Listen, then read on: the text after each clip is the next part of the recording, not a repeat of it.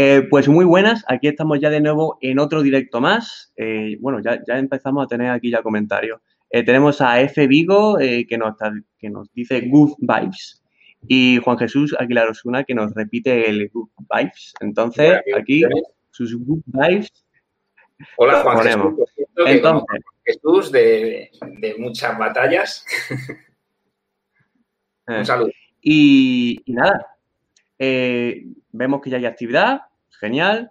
Vamos a indicar rápidamente qué hacemos aquí. Ya sabéis que una de las máximas del canal es analizar historias para saber qué podemos aprender de ellas, porque no dejan de ser un conjunto de ideas y nosotros, como escribimos, como creamos conjunto de ideas, independientemente del formato, pues sería conveniente aprender de otras historias para ello. Entonces, teniendo en cuenta eso, lo suyo es que, eh, bueno, hay historias de todo tipo, pero si hay algunas que son muy aclamadas o son muy reconocidas, suponemos que son buenas historias y sería interesante aprender de estas buenas historias. Por ese motivo, hoy vamos a hablar eh, del libro Éxodo o salvar a la reina y al mismo tiempo tenemos a, aquí al propio autor David Luna Lorenzo, que, bueno, eh, preséntate tú mismo si quieres, quién eres tú, qué haces aquí Coméntanos un poco. Bueno, pues nada, yo soy David Luna, eh, soy escritor de, ciencia ficción, fantasía, terror y muchas veces digo y rarezas varias, porque muchas veces no sé ni dónde, dónde meterlo porque me gusta mucho encabalgar los géneros. Y nada, estoy aquí porque, bueno, eh, querías que hablara un poquito de, la manera de, escribir, de componer historias, etcétera, etcétera.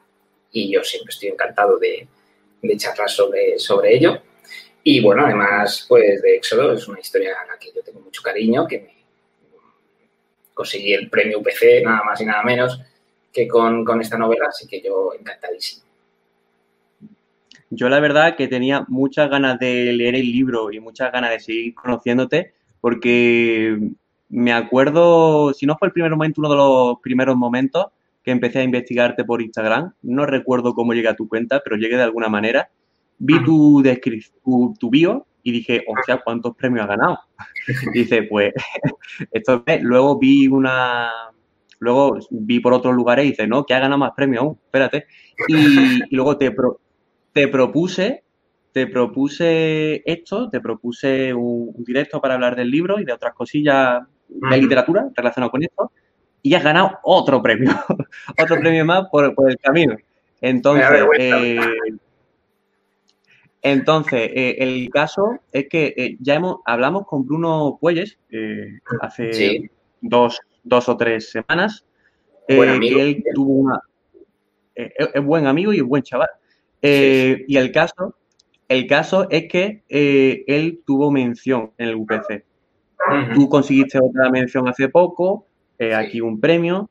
Entonces, yo creo que resulta interesante incluso luego que habláramos del premio UPC en sí para, bueno, para recomendaciones en sí. Entonces, perfecto. Pues eh, vamos a meternos ya en el grano, eh, en el libro que estoy mostrando aquí, Éxodo, que bueno, eh, voy a intentar yo definirlo un poco y luego tú complementa como tú consideres. Yo considero que es como una especie de distopía futurista. ya aquí nos vamos por las ramas, a lo mejor con tintes Mm, no son ni científicos, ni, de ciencia ficción, ni de fantasía, más que a, fantasía realmente, pero ¿eh? muy curioso lo que dijiste antes de cabalgar a varios géneros. Eh, y el caso es que eh, ha combinado, yo considero que innovar en, distopía es algo difícil y al final innovar, en mi opinión, se hace de las maneras más sencillas. Yo creo que al mezclar al ser humano con el tema de las abejas, una, cosa que no es muy rebuscada, creo que se ha conseguido algo muy interesante porque ahí ya tenemos eh, ciertas conductas, ciertas jerarquías, la cultura en sí un poco. Ahora te preguntaré hasta qué punto está relacionado todo esto, pero bueno, y digamos que la trama eh, detona eh, con que tienen que mudarse de una colmena, vamos a llamarlo así, a otro lugar donde haya otra colmena, vamos a llamarlo así, eh, por un motivo de climático, si no recuerdo mal. Sí. Sí, Exactamente. Sí, el, Entonces, aparece bastante. Si tú te acuerdas que me has dicho que te has leído el relato de la fiebre, que por cierto está gratuito en, Lectu. Eh, Lectu. Sí, lo colgué gratuito durante la cuarentena para cooperar un poco. Eh, date cuenta que aparece siempre el calor. El calor es, eh, el tema de la temperatura es un protagonista importante en muchas de mis historias. Y en este caso, efectivamente, están eh, huyendo del calor también, bueno, pues haciendo una pequeñita crítica también al cambio climático ¿no? que, se está produciendo y que me preocupa tanto. Pero efectivamente, bueno, transcurre, hablando un poquito de la trama, transcurre en otro planeta, es donde hay pues una colonia de humanos, supuestamente hay más, pero bueno, una colonia de humanos eh, que, bueno, están eh, sobreviviendo como pueden porque es un, planeta muy, muy agresivo, tiene una, fauna y una flora muy agresiva. Y efectivamente han evolucionado en unos siglos, han evolucionado de una forma muy rara, luego eh, muy rápida, como una, especie de sociedad de, como si fuera un hormiguero o una colmena, porque realmente abejas no se llegan a decir nunca. Eh, salvo en la primera frase que, pongo de Marco Aurelio, no, no, no, vuelve a mencionarse el tema abeja jamás. Eh, pero enseguida todos lo, hemos, lo hemos asociado rápido mm. y, se habla de ello. Y, la portada también está... sí, lo que, ahí, no hay abejas tampoco, ¿eh? ahí, hay, hay, hexágonos, hay hexágonos. Sí, y de hecho, bueno, es interesante la, la, portada, también podemos hablar luego de ello, eh, por qué de, de una mujer en ello. Y lo que te digo, eh, pues eh, eh, la historia lo que te habla es de ese éxodo, efectivamente, porque llega el calor y bueno, tienen que trasladarse en una especie de arca, ¿no? Y, y en realidad lo que, lo que hay es como una doble vertiente, dos éxodos en, en la novela. Por un lado, el éxodo físico, la novela luego también lo hablaremos, supongo, es una novela muy frenética, de mucha acción, de mucha aventura, de mucha sense of wonder que se llama, ¿no?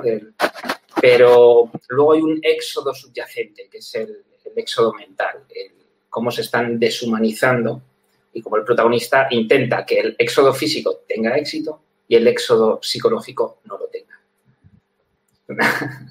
Qué bien. Ok, eh, sí, la verdad que es muy curioso lo de porque la verdad que eh, el, que se ve visualmente es el, viaje en sí, pero luego está también el, mental, que ya luego te comentaré algo de ello, pero la verdad que es mm, realmente el otro pilar, el otro, el otro eje que, arrastra, digamos que son los dos ejes protagonistas, por así decirlo. Entonces, eh, una vez ya mencionado lo que sería la historia, me gustaría hablar de cómo la has presentado. Es decir, entendiendo que la presentación básica de una novela es capítulo 1, tal, capítulo 2, tal, capítulo 3, eh, prólogo, epílogo, si eso. Eh, tú has hecho una forma diferente. Eh, has dicho, bueno, no sé si lo llamarías capítulos o sagas, yo lo llamo capítulos, pero cada capítulo lo has segmentado en pequeños capítulos. sin embargo, hay capítulos muy grandes, hay capítulos más pequeños, hay dentro de mini capítulos más chicos, hay mini capítulos más grandes. Entonces, mm, me ha gustado mucho y me ha llamado mucho la estructura hasta que has seguido, eh, de segmentarlo así, de agruparlo así, pero que te quería preguntar por qué has decidido hacerlo de esta manera, por qué has decidido presentar el mensaje, la trama de esta manera. ¿Qué te llevó a ello? Bueno, pues eh, a ver, a mí el fondo y forma siempre me gusta mucho, que se mezclen, eh, que tenga un sentido el porqué, el porqué de absolutamente todo lo que aparece en una obra, ¿no? Y en este caso, efectivamente, están los capítulos y luego, sí, a lo mejor está el capítulo 1, luego es 1.2, 1.3, eh, que es un, es un rollo muy como matemático, muy casi de temario de oposición, ¿no? Mm, Entonces, lo que quería, lo que quería mostrar así, bueno, es un pequeño guiño simplemente, es un poco como todos eh, en ese proceso de deshumanización que les está ocurriendo, ya hablaremos también de por qué hablo de la deshumanización, porque en realidad es una crítica a nuestra sociedad, a la deshumanización progresiva de nuestra sociedad, eh, es una manera como de compartimentar todo muy matemático. 1.2, 1.3. Es decir, es como están perdiendo eh, lo que es la chispa, ¿no? la, emoción, para hacerlo todo como muy matemático. Entonces, de esta manera lo estructura así, ¿sabes? 1.2, 1.3, que llama la atención a priori es como 1.2. ¿eh? Y, va, por ahí, es, es, un pequeño guiño matemático a, pues eso, a la deshumanización progresiva. Perfecto, vale. Eh, pero ¿la has intentado eh, tú demostrar de alguna manera? Es decir, eh, imagino que hay que verlo con doble fondo, ¿no? Quizás sea la sensación que provoca. O no sé si me explico bien. Sí, sí, es simplemente eso, es como un guiño, como una llamada de atención, un, rollo matemático, sí. Mira, por aquí hay un matemático. Sí, eh, F. Vigo, buen suscriptor del canal, eh, también amante de la matemática, o al menos del tema matemático. A este, a este matemático le gusta esto, comenta, así que perfecto. Eh, vamos a lo siguiente. Tengo otra pregunta más, porque, bueno, yo de forma inconsciente eh, aunque sí que es verdad que has comentado que no se menciona tanto a la abeja y cuando me lo has dicho he dicho, o sea, la verdad y he empezado a repasar y, es verdad lo que comenta. Eh, entonces, te quería preguntar, porque la, la pregunta realmente inicial era cuánto de las abejas o cuánto del estilo de vida, de su jerarquía o de lo que fuera, has cogido de las abejas para, para la novela. O incluso de las hormigas, que también has mencionado antes algo de las hormigas. Eh, ¿Cómo ha creado esta sociedad? Eh, ¿El tema insecto estándar o, quizá coméntanos un poquito? Pues mira, eh, en realidad los personajes siguen siendo, salvo la reina, enteramente humanos desde un punto de vista físico. Sus dos brazos, sus dos piernas, o sea, en eso no, no, no, hay cambio. Es más un cambio psicológico y a nivel, por supuesto, social. La reina sí, la reina es como pues la, describo en el primer capítulo, que siempre ha gustado mucho ese primer capítulo, mucha gente le da la vuelta a la cabeza. Eh, y la reina sí es como absolutamente monstruosa. Y es que, en realidad, eh, siempre lo cuento, eh, esta novela, normalmente las novelas, vamos a empezar por ahí, me surgen a partir de un montón de ideas, de, pues de un diálogo, de una imagen, de una película, y como que se va todo mezclando, entremezclando, entremezclando, y al final sale una historia, ¿no? En este caso no fue así. En este caso fue a partir de un documental de abejas. Estaba viendo en casa un documental, me encantan los documentales y me encantan los animales, y estaba viendo un documental de abejas. Por cierto, Edu me hizo este dibujo también, el, de la portada, el ah. ilustrador de la portada, gran amigo mío, también me hizo ese dibujito de, una abeja. En este caso sí es una abeja abeja. Eh, bueno, por lo que te decía, eh, en este documental de abejas se comienza a verlo y, lo, narraban como si fuese eh, una historia. Eh, mm. me pareció tan impresionante lo que estaba viendo. Por ejemplo, el primer capítulo es exacto. O sea, eh, los, esa especie de forúnculos de los que salen y, al segundo de nacer ya se están enfrentando entre sí, solo puede quedar una y esa es la reina. Era exactamente así. Entonces, lo que hice, por supuesto, es darle el componente humano aunque vaya a hablar de la deshumanización, curiosamente, tuve que darle el componente humano, ¿no? Entonces, a partir de esa historia que me, yo me quedé, cuando además cuando me llega una idea así, es como que me quedo así en trance, un momento, un momento, que nadie me hable, que estoy, que estoy encontrando aquí una beta. Entonces me puse a tomar notas, eh, alucinado con lo que estaba viendo, y dije, esto lo tengo que llevar yo a mi terreno. Lo que hablábamos antes, la originalidad 100% eh, prácticamente imposible. La, cuestión es transformar y, llevarlo a, tu terreno. Entonces, a partir de ese documental fui cogiendo ideas, eh, haciendo paralelismos, simbologías y, por supuesto, lo llevé al terreno humano, que es lo que al ser humano le interesa. Y así que sí que algunos elementos sí que están tomados eh, de, la vida de las abejas. De hecho, luego hay muchos elementos que tienen pues sus, eh, digamos, paralelismos por ejemplo, qué son las sombras, qué son las moles, pues mm. son algo. Lo conté, en, lo conté en un chat, o sea, no es una invención simplemente, venga, voy a inventar las sombras que soplan, que no, no, no todo tiene, tiene una razón de ser y, y, además presente en la vida de las, de las abejas. Perfecto. Eh, al lo que has dicho, de, eh, desarrollar la idea de la originalidad de buscar la originalidad, que yo pienso, vaya, lo que estábamos comentando antes fuera de cámara, que es imposible o... A ver, es que es muy subjetivo a fin de cuentas, porque yo creo que eh, si la valoración de una obra si es original o no es, una valoración y es subjetivo.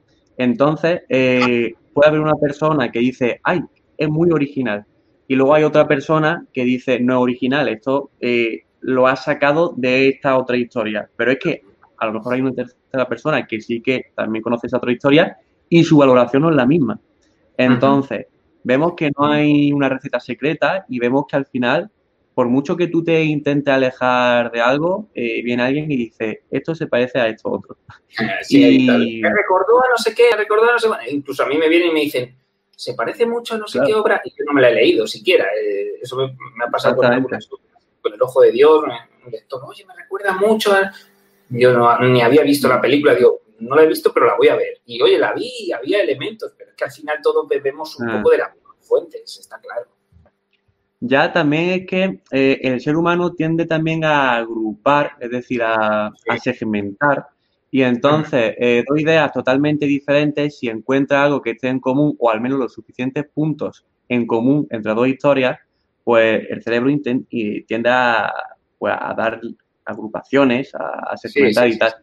Entonces, al final de cuentas, eso. Eh, lo que estabas comentando también son los documentales. Eh, yo siempre defiendo los documentales a tope eh, porque, claro, a los creadores del documental les interesa que, guste, ¿no? Que, no sea aburrido. incluso conceptos muy exactos y muy, muy concretos, muy pesados a lo mejor.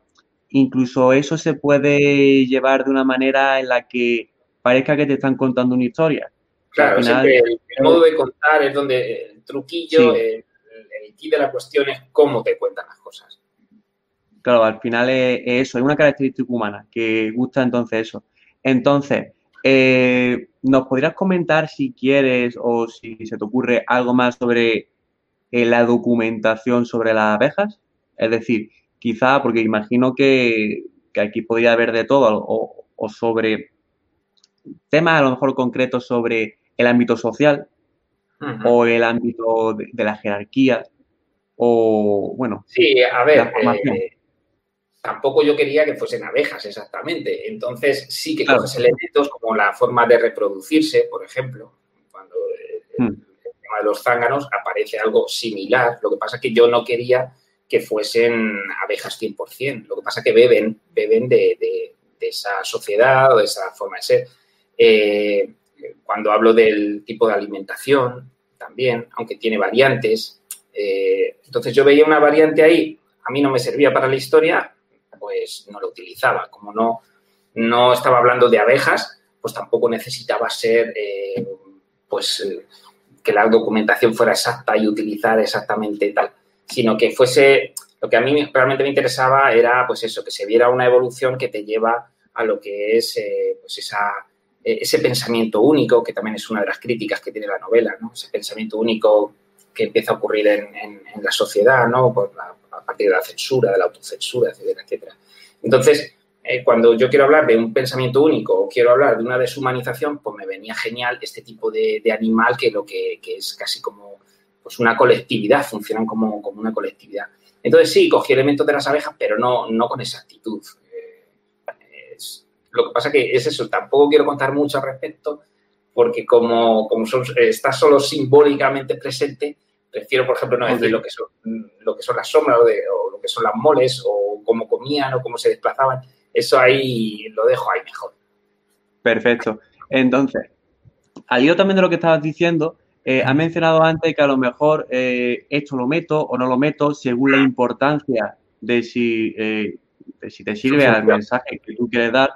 Entonces, aquí volvemos a entrar en la subjetividad, porque, por ejemplo, eh, hay una barrera a lo mejor difusa en lo que a lo mejor un lector diría, pues esto quizás sí es importante porque enriquece y hace que esta otra escena se vea de una manera diferente y esta otra no la veo tanto, por ejemplo. Entonces, eh, ¿tú qué criterio, imagino que quizás sea, no sé, intuición o no sé si tienes quizás algunos criterios básicos de esto sí, esto no, pero a la hora de, la duda de esto sirve o esto es relleno, ¿tú cómo, cómo separa eso? A ver, es, que es peligroso el, tiene su propio nombre en inglés, el infodumping, ¿no? Eh, el, pasarte ¿no? con la información que das. Muchas veces cuando comienzas a documentarte sobre para una historia, pues empiezas a descubrir cosas muy interesantes y, que no esperabas en absoluto. Eh, recuerdo un relato que se llama Chocolate con X, se acordará Juan Jesús, porque con él gané un premio eh, allí en su tierra, en Écija, y recuerdo que era una historia de amor y tal y que cual, y yo empecé a investigar sobre el mundo del chocolate porque estaba vinculado con el chocolate. De pronto empecé a descubrir unas cosas tan impresionantes de dioses, de, que, me cambió por completo la historia. Pero cuando tú tienes una documentación enorme, eh, no tienes que sacar, mm, pues solo tienes que sacar lo justo e imprescindible. Dice, ¿dónde está la línea? Bueno, pues eh, eh, yo creo que la línea la estableces cuando ha cumplido o no la función de lo que tú pretendes. O sea, si mi historia quiero que sea de pura acción, pero a la vez que tenga un trasfondo para que puedan leerlo la gente que le gusta, por ejemplo, un Matrix, tú encuentras un Matrix en el que a la gente que simplemente le gustan los efectos especiales y la acción lo van a disfrutar un montón, y la gente que quiere eh, eh, pues sumergirse en mucho más, pues también lo va a disfrutar un montón. Entonces, si tu función es esa, eh, mucho cuidado con pasarte, con empezando a explicar demasiado, esos personajes que se explican entre sí las cosas cuando, pero ¿por qué se lo va a explicar si el otro ya lo sabe? Que se nota perfectamente que el escritor lo está contando porque quiere que el lector se entere. Da igual, lo mejor es que el lector se entere progresivamente desde mi punto de vista. Es un poco como a la hora de escribir los personajes y tal. A mí me gustan las pinceladas. Aquí una pincelada, aquí otra, aquí otra y poco a poco se va conformando el cuadro. Entonces, el, el infodumping es una cosa que, que no queda bien, que, es como un grumo en la historia. De pronto empiezan a contarte cosas y dices, ya están empezando a contarme cosas. Ya dan al play y empiezan a contarme cositas, bla, bla, bla. Eh, espacialas. O sea, no hace falta decir, eh, la chica tenía un pelo rubio maravilloso. A lo mejor di eh, que se hizo una coleta de su pelo rubio. De alguna manera es como, eh, lo introduces en la acción, ¿sabes? Entonces, esa información que necesitas que sepa el lector, ve introduciéndolo un poco con cuentagotas eh, y de, una manera lo más natural posible. Y luego, muy importante, eh, no estás en el libro para mm, flipar de nada, de que tú sabes mucho sobre no sé qué, porque eso se ve enseguida. O sea, como has investigado mucho y sabes ahora mucho de las abejas, pues te lías ahí a contar y las abejas hacen esto, esto. Aunque sea muy interesante, ¿a tu historia le va bien? No le va bien. Tú estás buscando acción, aquí sí meto yo una parrafada buena, ¿le va a venir bien? No le va a venir bien. Entonces, es, poco a poco lo vas viendo tú. Tampoco hay una norma ni un libro. Mira, esto es infodumping, esto no, sino que es algo como que se percibe enseguida, que es una información de más que tampoco te va a aportar mucho más. Ok, pues mira, al hilo de lo que estás diciendo. Eh, perdón, perdón. No, que se había quedado congelado. Al hilo de lo que estás diciendo. que te había dejado yo congelado. Nada, ah, mira, al hilo de lo que estás diciendo, eh, me ha surgido eh, una, una, bueno, una duda y a ver tú qué opinas de ello. ¿Has leído El Señor de los Anillos? sí, sí, sí, sí. Vale, pues una de las críticas eh, más famosas que recibe eh, el padre de la fantasía moderna, eh, estamos analizando una crítica del Señor de Anillo. Se supone que es muy pesado a la hora de escribir los paisajes, sobre mm. todo, al menos en mi opinión, al principio, y, y, es tedioso, para muchos es tedioso. De hecho, para mí lo fue. No sé si para ti resultó al principio, eh, pero. Con ya ni te cuento, vamos. Sí, sí, claro. Claro. Entonces, claro, hizo, hizo mucho hincapié. A mí me gusta mucho esta idea. Eh, aquí, bueno, Sonia PM nos, nos dice buenas tardes. Hola, Sonia. Eh, respondemos. Buenas tardes. Y, y, bueno, ahí lo que decía. Ahí lo que decía. Me gusta mucho el tema de porque lo, he visto en algunas ocasiones, de tratar al relieve como un personaje. Así como tratar pues eh, a lo que sería la atmósfera, el ambiente, el clima como otro personaje. Y juntos pues forman un gran personaje que tiene que estar presente en todo momento, al menos pues en historias de este tipo en los que sales pues eh, de aventura. Entonces, eh, yo creo que aunque resultara algo tedioso al principio lo de Tolkien, luego hay momentos en los que no me acuerdo exactamente en qué escena fue, fue antes de subir a Minas Moria, eh, que estaban subiendo por unas montañas nevadas, que tenían mucho problema con las con un camino que cogieron que estaban totalmente nevados y al final eh, dijeron, mira, es que no podemos por aquí, regresamos y cogemos otro camino. y eso fue una tontería, pero dije, claro, dije, hostia, que es que realmente el relieve es un personaje. Es decir, que los personajes están en influencia con el relieve y eso a mí me gustó. Entonces, eh, creo que hacer tanto hincapié, tanto, vamos a llamarlo así, relleno al principio, con tanto hincapié, tanto machaque con lo que es el, paisaje de que, mira, mira todo lo que es, mira lo complejo, mira lo rico que es. Aunque resultara tedioso, luego te hace valorar el, hostia, todo lo que se está recorriendo, eh, lo, difícil que a lo mejor avanzar por, por, este relieve, aunque ya Tolkien no hable tanto del relieve, ya progresivamente creo que cada vez me lo, lo cuenta menos, pero te queda eso ahí. Entonces, eh, estamos quizás hablando a lo mejor del, relleno de sacrificio para luego.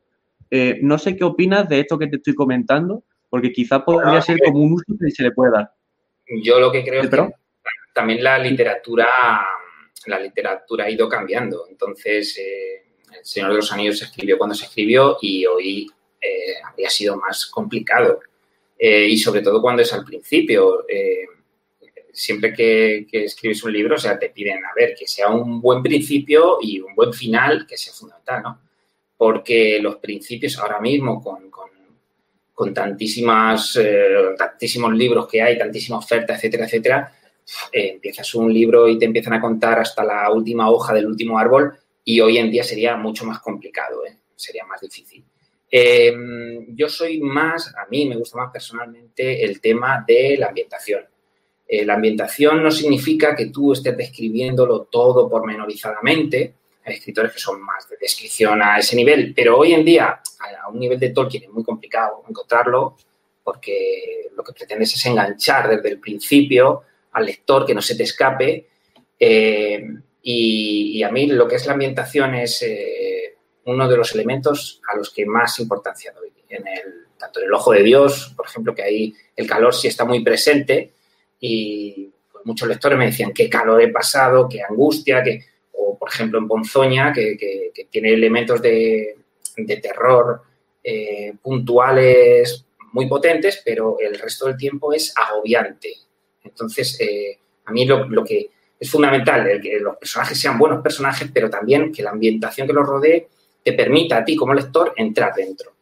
¿Cómo, se, cómo hago yo? Eh, porque mucha gente me dice, joder, es que ¿cómo consigues esa ambientación? Bueno, todos somos muy visuales ahora mismo, por lo menos los autores de mi generación, que nos hemos criado con lo visual, por supuesto.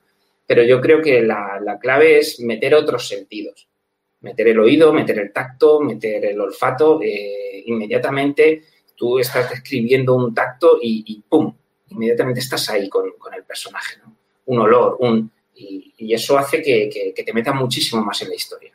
En el caso, además, de las novelas cortas, como puede ser Éxodo o El Ojo de Dios, Éxodo de la que, de la que estamos hablando fundamentalmente hoy, pues imagínate, la descripción tiene que ser pues, eh, ajustada. El premio UPC, que es para el que se escribió, pues tiene un, máximo, un nivel máximo de, de, palabras y te tienes que ajustar ahí y la verdad es que a mí la paja, pues no me gusta, no, no, no, me gusta. Prefiero ser un escritor que va mucho más al grano, a la ambientación y, descripciones con pinceladas que después, como digo, se van enriqueciendo. Pero yo que empiecen desde el principio a contarme todo, y soy muy fan del Señor de los Anillos, ¿eh? pero hay que reconocer mm. que, que ese, ese, comienzo es complicado. O sea, yo cuando llego al capítulo 10, que es Trancos, Ahí es cuando hay, ¡pum!, una decisión después para mi gusto en el, en el libro del Señor de los Anillos, que ahí ya se acelera mucho más, empieza la acción, pero hasta que arrancan, hasta que Tom Bombadil les está cantando tururú, tururá, muchísimos lectores lo han dejado ahí. Han dicho, esto no es para mí, ¿sabes? Y, se pierden la, inmensa maravilla de, ese libro que cambió, por supuesto, la forma de ver el género. Exactamente. Eh, ahí lo que estabas diciendo, también quiero rescatar una cosilla.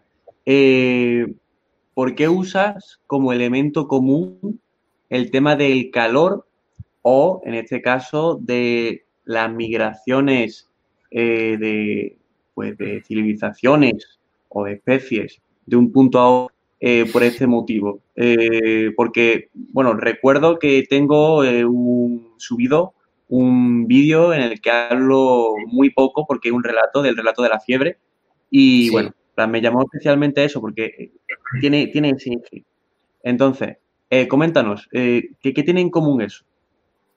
Pues mira, no lo había pensado, ¿eh? No, no había caído hasta ahora de que tenían eso, eh, esos elementos en común. Eso Pero de, si bueno feedback. si tú te das cuenta, en la fiebre, eh, los que están migrando eh, son los extraterrestres xenomorfos y los protagonistas están quietos y soportan esa migración. En este caso es distinto, son los protagonistas los que migran. Y luego el tema del calor, a ver, es un tema que a mí me obsesiona.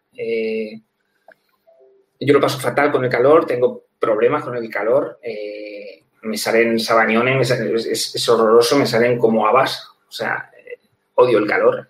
Y, cuando veo que vamos a por más calor y cada año más calor y la gente mira hacia otro lado, la gente, me refiero a los que tienen que tomar las decisiones, como un Donald Trump y su negacionismo o lo que está haciendo Bolsonaro ahora mismo, por ejemplo, en el Amazonas, es tremendo. Y, y encima pues eh, delante de los científicos te dicen, la ciencia se equivoca. ¿Por qué? Porque lo dice él. Entonces creo que, eh, vuelvo a, esto, de hecho, Éxodo eh, lo, que, lo que busca es hacer críticas, como te he dicho antes, sobre la deshumanización, sobre el pensamiento único, también sobre el ejército, sobre la religión y, por supuesto, sobre el medio ambiente. Hasta tal punto que Éxodo se ha leído en varios institutos como lectura obligatoria, que por cierto hicieron un examen y yo le dije al profesor, oye, pásame el examen, que lo tengo por aquí, además lo, he buscado, digo, como vamos a hacer el vídeo, está aquí el, eh, el, examen, que era tipo test. Qué guay. Digo, necesito ese examen. Oye, dudé en una, ¿eh? Dije, ¿qué, qué puse yo ahí? no me acordaba. Pero, pero si se lee ahí y se le da esa importancia, es precisamente por eso, porque tiene ese, ese, esas críticas que te pueden pasar desapercibidas si solo te centras en que están luchando, y sin embargo, pues eh, permanecen ahí. Entonces, lo del calor, aparte de que yo pues, no lo soporto, pues creo que, es como una llamada de atención. Al final estamos huyendo, huyendo del calor en lugar de afrontarlo, que es lo que tenemos que hacer, afrontarlo todos.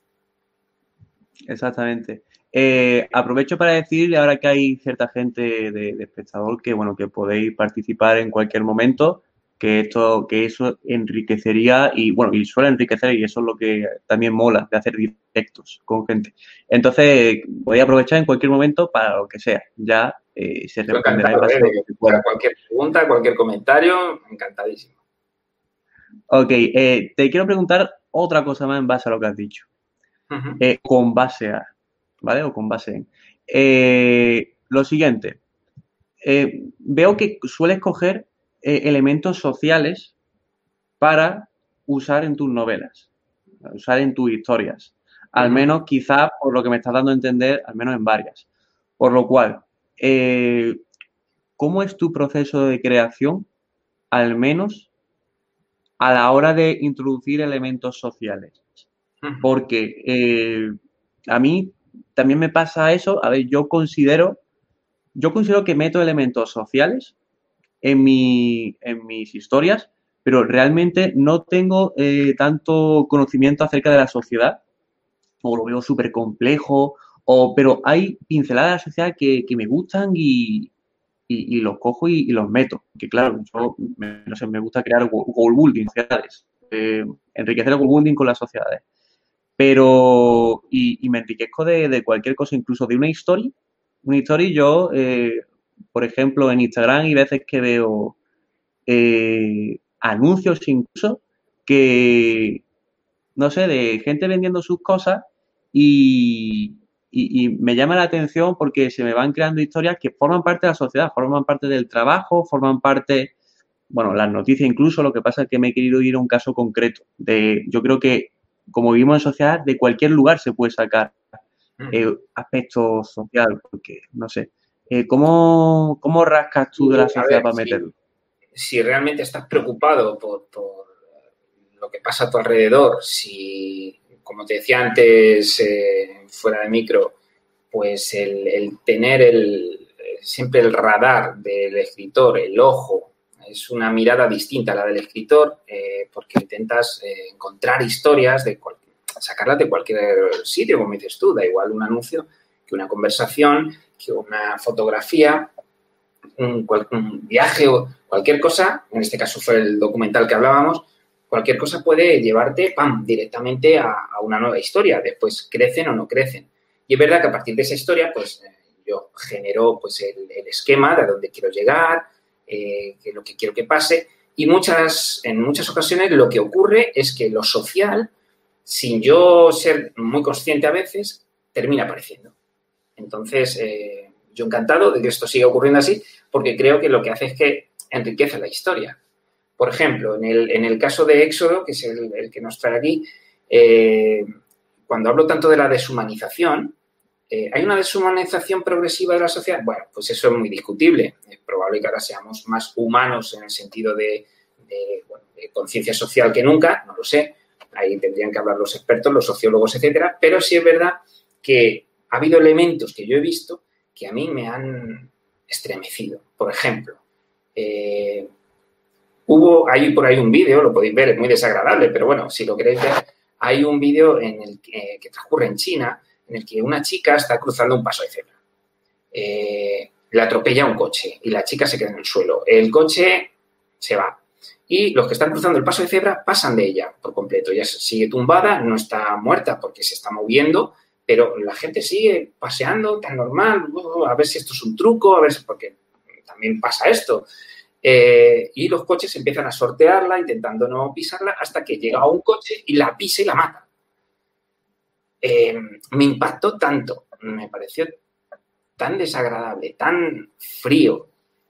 Eh, llegaron, lo ves constantemente, un atentado, el atentado de Barcelona, me acuerdo, la gente grabando con el móvil como, ostras, estás con la suficiente sangre fría como para sacar el móvil y estás eh, grabando los cadáveres. Em, en, Rusia, yo, lo comprendo, que, hay mucha gente que hace como que han tenido un accidente para que les pague el seguro, entonces ponen cámaras, entonces ya no se fían, pero al final terminas haciendo como una especie de coraza. Mm, yo recuerdo en mi infancia, ya tengo unos añitos, eh, las cosas más truculentas o las noticias más fuertes, las imágenes que a lo mejor para los niños no son las más indicadas, eh, se echaban en el telediario tercera edición, que será como las 11 de la noche o algo así. Eh, yo recuerdo que eso pues no lo veíamos prácticamente ningún niño. Si alguno lo veíamos, luego en el colegio, ¿has visto el telediario? No sé qué tal. Ahora da lo mismo. Salen esas imágenes en cualquier momento y tenemos internet con los filtros justos. Es decir, estamos viendo tal cantidad de violencia, eh, una noticia mismo, porque las noticias es que terminas, que eh, terminas con, una especie de caparazón. O bien no lo soportas, o bien terminas poniendo tu caparazón para poder soportarlo. Y eso es lo que nos lleva a esa especie de deshumanización. Eh, empiezas a ver esas cosas y ya cada vez te van afectando menos. la primera vez que yo vi pedir a alguien en el metro, a un señor mm, que podía ser mi padre, diciendo, paso mucha vergüenza aquí pidiendo tal, se me quedó grabado, era como, ¿qué hace este hombre aquí pidiendo porque no tiene para comer? Eh, ¿Qué hacemos ahora cuando los vemos? Pues cada uno a lo suyo, con su libro, con su móvil, con su... Es decir, todas esas cosas, esa deshumanización a mí me llegó profundamente y me hizo reflexionar, porque yo estoy metido en el, cotarro y, también me veía cada vez más frío, ¿no? Más frío con respecto a lo que pasa. Entonces, eh, pensé que era fundamental para mí escribir esa historia sobre la deshumanización y de cómo el protagonista intenta evitar a toda costa que el grupo acabe deshumanizado. Curiosamente, voy a decir que hasta ahora nadie me lo ha dicho, y mira que ya he hecho entrevistas, mm, presentaciones, clubes, de todo, que el protagonista no tiene nombre. Precisamente eh, la persona, que dice ser más humano que los demás y que intenta que los demás sean humanos y sigan permaneciendo humanos, esta es la primera vez que lo digo, por cierto, precisamente este personaje no tiene nombre, que es una cosa un poco como que nos hace, nos hace, nos distingue a los unos de los otros, por lo menos, ¿no? Entonces, es una curiosidad que quería el, darnos cuenta como, aunque tú te consideres humano y tú veas la deshumanización en, lo ajeno, al final tú también estás metido ahí. En fin, no sé, se me va la cabeza. Ok. Eh, no, me, llama mucha atención. A ver, eh, tengo varias cosas en la cabeza, a ver si las puedo decir todas. Eh, me gusta mucho lo que has comentado de que antes había más filtros, incluso en la televisión. Quiero mm. contar una anécdota y ahora no lo hay tanto. Ahora normalizamos muchas cosas que antes eran que te llevaba la mano a la cabeza. Yo me acuerdo una escena cuando era chico de estaba yo solo en mi, en mi salón y estaba viendo como las noticias y salía eh, avisamos de que las siguientes imágenes pueden impactar.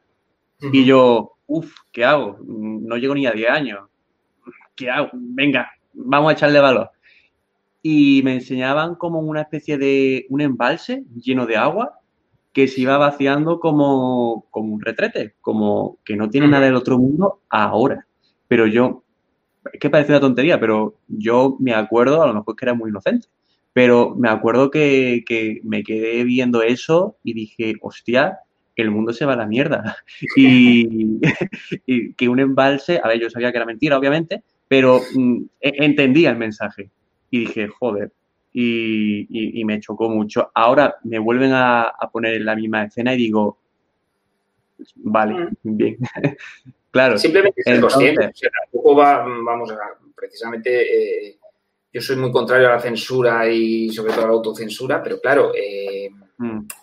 eh, llegamos a un nivel ya por, por el sensacionalismo en el que nos, nos empezamos a perder. De hecho, otra de las temáticas de las que se habla es eso, el pensamiento único, el, convertirse en una especie de colmena. Él es el único un poco como que se sale de ese pensamiento único. Y, en su momento, eh, eh, la chica con la que está, que después se va transformando, pero ese pensamiento único es peligrosísimo. pasa un poco en las redes sociales. en las redes sociales llega un momento que el que no piensa como nosotros, ¡pum!, directamente lo bloqueamos bueno, lo bloquean. Yo no, bloqueo prácticamente a nadie, es algo que sea agresivo o que esté mm. diciendo unas barbaridades. Pero, he visto eso mucho. Mm. Claro, entonces llega un momento en el que eh, tu universo crees que lo conforman las redes, tus redes sociales. Y todo el mundo piensa como tú, claro, porque el que piensa distinto a ti ya no lo tienes. Eh, y te rodeas como de una serie de palmeros y de pronto tienes como una visión muy limitada de lo que es la, realidad, ¿no? Entonces me, me pareció sorprendente el propio... Eh, y luego, luego es otra, la censura, al final, eh, lo que te... Por ejemplo, no te atreves a decir determinadas cosas que piensas porque te pueden lapidar en las redes sociales, ¿no? Entonces dices, bueno, mejor callado, no sé qué. Entonces nos callamos, hacemos una autocensura. Y ya la autocensura es ya como, como el máximo, ¿no? al final la censura y la autocensura pues destruye el arte. Esto no lo voy a decir porque no está de moda, esto no lo voy a decir porque no gusta. Bueno, pues no, no nos metamos en esos rollos, eh, por supuesto, respetando, sabiendo tal, y después sabiendo diferenciar eh, que una cosa es el escritor y otra cosa es el personaje, que muchas veces la gente termina confundiendo uno con otro. Eh, la gente se cree que Santiago Segura es torrente y al poder le tienen ahí de un guarro y de un no sé qué, estar pito. A ver, ¿qué es un personaje? Pues esto es un poco... A mí en una presentación, por ejemplo, no voy a decir de qué novela para no dar pistas, una, señora se puso muy enfadada porque había matado a un personaje. ¿Pero por qué has matado al personaje? Entonces, a ver, que no soy un asesino, es que la historia lo pedía, ¿sabes? Entonces, hay mucha gente que también confunde lo que es el, al autor con, no sé, con sus protagonistas. Claro. Eh, me resulta muy interesante, sobre todo, y esto es algo eh, en lo que he pensado de vez en cuando, a la hora de construir villanos, eh, se le suele equipar de cosas eh, que no se ven bien, porque hay que equiparlo, pues, en un villano. Que los villanos incluso tienen su lado bueno, su lado malo, al igual que los héroes o cualquier personaje neutral tiene sus puntos, pero se suele potenciar en los villanos el lado malo. Mm, incluso eso también, también suele llama la atención.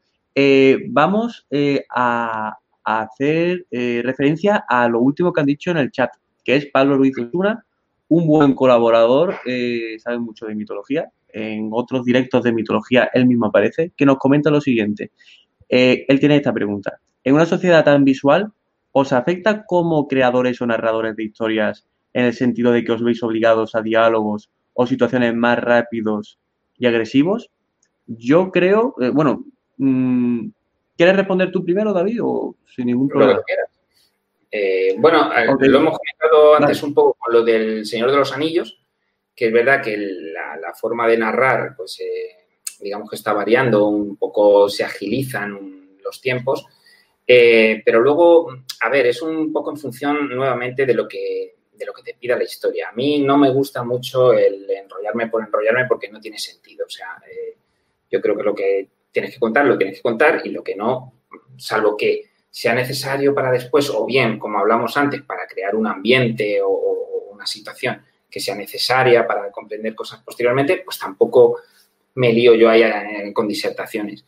Eh, por ejemplo, en estas novelas cortas, tanto en El Ojo de Dios, Éxodo o Ponzoña, que además son para premios de novela corta, pues por supuesto tienes que ser más rápido. O sea, eh, si tú tienes un tope de 35.000 palabras, tienes que calcular y saber, pam, pam, pam, pam, no excederte con el número de personajes, no excederte con las historias secundarias, porque si no se te va el libro. Eh, pero otras historias, como por ejemplo la, trilogía de los Tenen, eh, pues, pues tiene uno, no sé son 400 y pico páginas, el otro 500 páginas o algo así pues ahí ya se precisa de más tiempo porque también es una novela muy coral. Eh, más rápido y agresivo, hombre, más rápido y agresivo que Éxodo, pocas cosas van a ser porque es pa, pa, pa, pa, pero no obligado para nada por, por, porque sea visual. De hecho, ya lo comento que a mí me dicen, ah, sí, es que parece que lo estoy viendo, parece que es una película, tal. pero sutilmente introduzco muchos elementos eh, relacionados con otros sentidos, con el olfato, como digo, con el oído, con el gusto, porque eso hace eh, de inmediato que el, lector se meta más fácilmente en la historia. Eh, lo visual muchas veces nos mantiene fuera. Estamos acostumbrados a ver series, cine, etcétera, etcétera, y tú estás fuera de la historia que, está, que se está narrando. Sin embargo, si te introducen, digamos que aparecen como otras dimensiones dentro de, la historia, y yo creo que es, funciona muy, muy bien. Exactamente. Eh, yo también iba a responder, eh, pero más enfocado a lo que decías tú de, del mundo audiovisual, de que al final eh, vivimos un poco en el mundo de la, de la, imagen, del mundo audiovisual, y eso al final de cuentas también nos influye, más o menos al hilo de lo que tú estabas diciendo casi al final. Entonces, nada más que añadir, totalmente de acuerdo. Juan Jesús Aguilar Osuna no, nos añade, David es un maestro en calibrar la extensión de la novela eh, capítulos, personajes, tramas. Vale, perfecto. Pues como te decía yo, eh, antes de, iniciar el directo, eh, vale, se me acaba de olvidar en el momento. Reconduzco lo que es la pregunta. Bueno, si mm. quieres comentar algo de, Juan Jesús. Juan Jesús también es escritor, un grandísimo escritor, ha ganado premios muy, muy importantes. Y, efectivamente, muchas veces hablamos sobre eso. Él, él dice, ¿cómo, consigues como calibrarlo porque eh, en ocasiones es como, es que se me, se me va de páginas, se me va de páginas. Hay gente que, tiene la tendencia de que se le vaya para arriba y gente que al contrario, que se les quedan las historias muy cortas y dice, bueno, yo escribo relato, ¿no? Entonces, eh, hay que encontrar ese equilibrio y no, no es sencillo, no es sencillo. Eh, pues mi pregunta era más o menos desarrollando un poco eso. ¿Tú qué recomiendas a un escritor?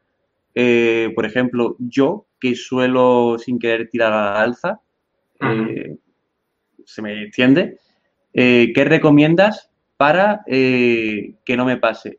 Quizás puedas tirar la respuesta a planificar bien y, y organizarte bien, pero mm, ¿qué podemos rascar más de eso? Mm. Nivel 2.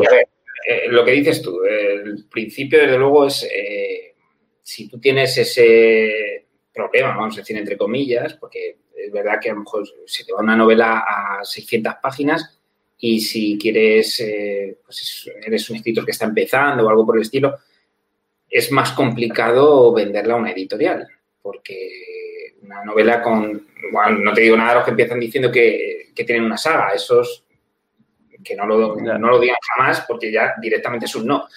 Entonces, eh, una novela de 500 páginas, 600 páginas, supone unos costes mucho mayores de imprenta, supone un PVP más alto y al final todo eso también tiene que ver a la hora de elegir por parte de una editorial, no por parte de un escritor que si tu historia lo pide, lo pide, bla, bla, bla. Pero a la hora de que te seleccionen la novela, eh, todos esos elementos se tienen muy en cuenta. Eh, porque no es lo mismo sacar una novelita que te va a valer 10 euros que una novela que te vale 23. Entonces ahí... Eh, ellos pues tienen en cuenta ese tipo de cosas porque al fin y al cabo son empresas y quieren buenas historias porque se van a vender bien y no quieren riesgos tan, tan amplios, ¿no? Entonces, eh, ¿cómo equilibrar? ¿Cómo conseguir que no te llegue hasta las 500 páginas si es lo que deseas y si es lo que tú crees que quieres, mm, que necesita tu historia, ¿no? Es decir, quedarte en 250, en 300. Bueno, uno de los, de los problemas que surge a raíz de eso es cuando se introducen muchos personajes. Si introducen muchos personajes y la novela es cortita, o bien son secundarios que medio huecos, que son simplemente necesarios, pero si tú quieres que todos los personajes tengan cierta profundidad, es imposible. Es imposible porque se te van a ir extendiendo los personajes. Entonces, introduce mm, pocos importantes y el resto funcionales y eh, sobre todo hilos secundarios. Mucho cuidado con ir introduciendo eh, historias paralelas porque se te va, se te va. Esto pasa con los Tenen. Los Tenen es una obra coral. Eh, que es uno de sus puntos fuertes, porque luego cada uno tiene su personaje favorito. A mí me encanta fulanito. Bueno, cuando iba a escribir la segunda parte, por favor, no mates a Menganito. Y yo no tenía ni idea de, de, quién iba a vivir y morir todavía pero yo ponía así cara de, no, no, sí, ya sé lo que va a pasar, no tenía ni idea. el caso es que puede ser un punto fuerte, pero sabes que se te va a ir larga la novela. Entonces, en, el caso de los Tenen, bueno, pues como la segunda parte ya la editorial la quería sí o sí, pues yo sabía que tenía ese margen. Eh, entonces, ¿es coral? Inevitablemente se me va larga. ¿Es menos coral? Se te va a ir más corta.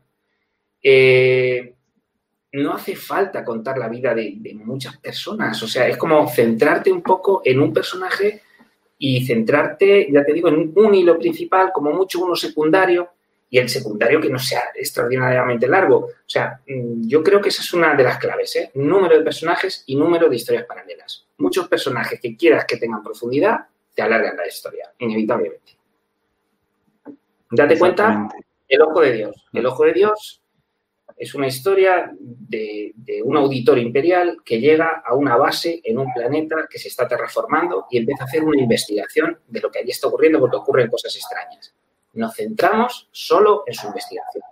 Aparecen elementos secundarios, personajes muy interesantes, pero estamos centrados en ese hilo.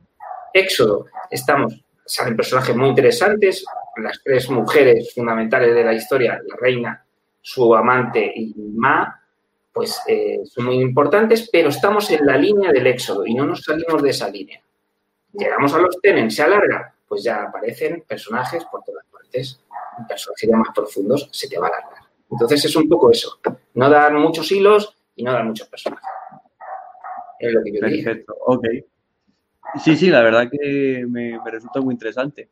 Eh, Ok, incluso, sí, pero lo has dicho realmente, incluso las subtramas. Eh, yo, por ejemplo, en la última que estoy haciendo tengo muy pocos personajes, pero estoy abriendo otras subtramas. Incluso eso también hay que, que sí, que el mundo, pero, sí. Ok, aquí Juan Jesús Aguilar Osuna eh, comenta, te, apoya, plan, o, te vas de subtramas. Ok. Eh, Cadra Lit Pam Mit comenta lo siguiente. David, nos interesa mucho la historia del autor antes de ser premiado o publicado. Seguro que hubo rechazos y decepciones. ¿Cómo afrontabas esto? ¿Afectaba tu forma de escribir? Por ejemplo, ¿buscabas lecturas betas, informes... Ah, el móvil ha hablado solo. Informe de lecturas, informe de lectura, formación, etcétera, o seguías escribiendo de la misma forma, fiel a tu estilo? Eh, a ver, te respondo, que da un poco de... porque parece un poco como mentira eh, y me da un poco de vergüenza. Eh, yo empecé a escribir muy tarde. eh, em, empecé a escribir en el año 2013. Mi primer relato es del 2013. Entonces, tengo 44, pues se resta 30 y bastantes, 36, 37 años. A esa edad eh, escribí mi primer relato. Yo siempre pensaba en escribir, siempre lo tenía en mente, eh, leía libros, veía películas y siempre decía, ay, yo lo habría hecho distinto, esto lo habría cambiado, pero nunca me, me decidía, incluso seguía páginas de concursos literarios y yo no escribía nada y me venía cada semana a concursos literarios como para animarme, pero nunca, como digo, nunca, nunca me puse. Eh, y fue a raíz de un concurso literario en mi ciudad que, salió, yo trabajo, para el que no lo sepa, en la Biblioteca Regional de Castilla-La Mancha, en el Alcázar de Toledo, y ahí salió un concurso literario, que era el Tinta Negra. Y dije, bueno, pues este es mi momento, o sea, siempre pensando en, en escribir, de pronto aparece un concurso en mi casa, con un jurado de fuera, por supuesto, digo, pues este, o sea, que parece que, me, que, está hecho para mí, ¿no? Escribo mi primer relato y gano ese concurso. Eh, esa eco con otro, con otro autor. Eh, y bueno, pues eso me, motivó muchísimo, la verdad. Eh, entonces lo que hice fue seguir, dije, bueno, voy a, voy a continuar porque puede ser que, yo que sé, que este concurso pues se haya presentado poca gente o haya tenido suerte. En fin, hay, hay mil factores realmente en un concurso, ¿eh? Y entonces continué y me presenté, recuerdo perfectamente, en eh, ¿cómo se llama? Manzanares el Real, un pueblo de Madrid, en Manzanares Real. Y me presento y efectivamente pues, no sabía muy bien, me costó muchísimo escribir el relato, no tenía ninguna práctica, recuerdo que tardé casi un mes o algo así. Eh, escribía muy despacio, pues me faltaba pues todo lo que es lo que se viene denominando el oficio, ¿no? Y, recuerdo que, bueno, pasó el tiempo, digo, bueno, pues este no lo ganado, pues yo ya estaba escribiendo otro, no pasa nada, estaba animado. Pero me llaman y me dicen que he vuelto a ganar. Entonces me quedo ahí como sorprendidísimo, ¿no? De, ostras, y esta vez creo que me dieron, no sé si fueron 300 euros o algo así. Digo, guau, que, que me dan dinero y todo por, por escribir. Yo estaba, flipando. Entonces simplemente continué y la verdad que he tenido, no sé cómo llamarlo, si, suerte o no sé, pero pues gané un premio en Écija, gané en Linares, en, Madrid, en Vigo, no sé, empecé a ganar como muchos concursos. Y a partir de ahí dije, un momento, si estoy ganando en concursos generalistas con literatura fantástica, que ya es complicado porque hay mucha gente que le echa para atrás porque enseguida piensan, ciencia ficción, eh, que te meto con el rayo, como digo yo, no tiene absolutamente nada que ver, ¿no? Pues digo, voy a presentarme a concursos que sean específicamente de género. Y el primero al que fui fue a uno de la cadena SER, cadena SER Ciencia Ficción. Y se presentaron 400 personas y volví a ganar. Y ya cuando gané en la cadena SER dije, cuidado que esto, que esto puede ser serio. Y ya dije, bueno, ¿qué es lo más grande que hay por ahí? Y fue el Alberto Magno. Me presento con el ojo de Dios y no gano, pero quedo finalista. Y además quedo finalista junto con José Antonio Cotrina, que es un escritor al que yo pues, admiro muchísimo y de pronto es como, vaya, madre mía, eso fue una sesión después. El Ojo de Dios ya se publica y después ya pues gané el UPC, que era para mí lo máximo.